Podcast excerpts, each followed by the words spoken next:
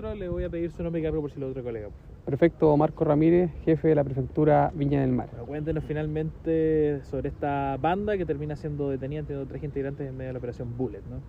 Tras una investigación de casi un año, eh, en conjunto con la Unidad de Análisis y Foco Investigativo de la Fiscalía Valparaíso, la Brigada de Investigación Criminal La Calera, con un grupo de investigación especial de detectives, logra eh, desarticular esta banda criminal que operaba no tan solo en el sector de La Calera, en Nogales y Juela, sino que también en la región metropolitana. Eh, se logró eh, incautar un, remesas de cannabis, remesas de cocaína y armas de fuego que utilizaban para cometer sus delitos. Además, en esta investigación se logra también dar un duro golpe al patrimonio de la organización puesto se logra incautar cuatro vehículos de alta gama, eh, propiedades y además eh, armas de fuego y munición. El patrimonio que hasta el momento se ha logrado detectar es alrededor de 500 millones de pesos. Continúan las investigaciones indagatorias que están a cargo del Ministerio Público y eh, los detenidos fueron formalizados el día viernes por infracción a la ley de drogas, por infracción a la ley de armas, eh, y quedaron en prisión preventiva por un plazo de 120 días de investigación.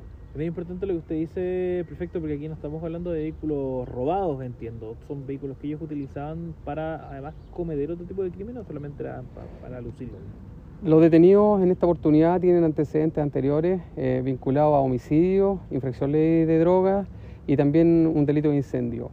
Eh, el patrimonio que se logra incautar era utilizado por ellos, eh, de alguna forma eh, lograron disimularlo para no ser detectado, pero a través de la investigación, que es de largo aliento, es de un delito complejo, se logra detectar quiénes mantenían estos bienes muebles y se logra también poder identificarlos y poner a disposición del Ministerio Público estos antecedentes para que en una fecha posterior también se han formalizado. Ahora llama la atención dos cosas. Una de ellas, el alto poder de fuego que tenían. Vemos acá llama la atención una especie de, me corregirá si me equivoco, rifle, fusil, eh, que data de la guerra del Pacífico, o al menos de, esa época.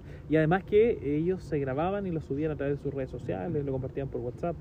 Estamos en la indagatoria eh, eh, en camino a poder detectar otro tipo de armamento que era utilizado eh, la verdad que tienen un alto poder de fuego que vecinos y, también ciudadanos de, esta comuna eh, habían hecho denuncias pertinentes por cuanto eh, se cometían, como le digo, delitos que están vinculados a otras investigaciones que se mantienen bajo reserva.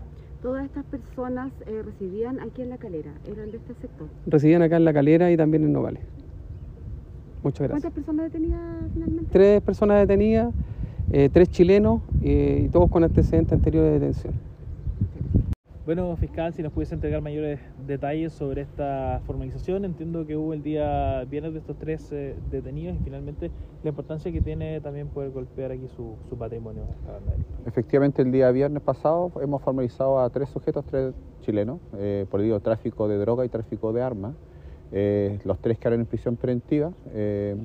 Y lo que queremos resaltar de este procedimiento es básicamente que hemos abordado las tres aristas del fenómeno del tráfico de drogas, que básicamente la droga en sí, eh, las armas de fuego que está asociado a este fenómeno delictual y también eh, la persecución patrimonial, que sabemos que la senda del dinero, que es producto del narcotráfico, es lo que permite eh, este negocio seguir funcionando. en este caso hemos logrado incautar bienes que, que suman alrededor de 500 millones de pesos, básicamente que están, son autos de lujo, que están destinados para el uso de ellos y ostentación de, de productos estilícitos. ¿Qué pasa con estos autos, con todos estos bienes incautados? Bueno, ahora, ah, actualmente se encuentran incautados judicialmente en el proceso. Posteriormente, cuando ya hay una sentencia definitiva, estos autos caen en comiso, que se llama. Y ahí eh, básicamente entra un sistema eh, del Estado, que básicamente para liquidar estos bienes, y ahí es donde tenemos ciertos problemas de que cuesta la liquidación de estos bienes.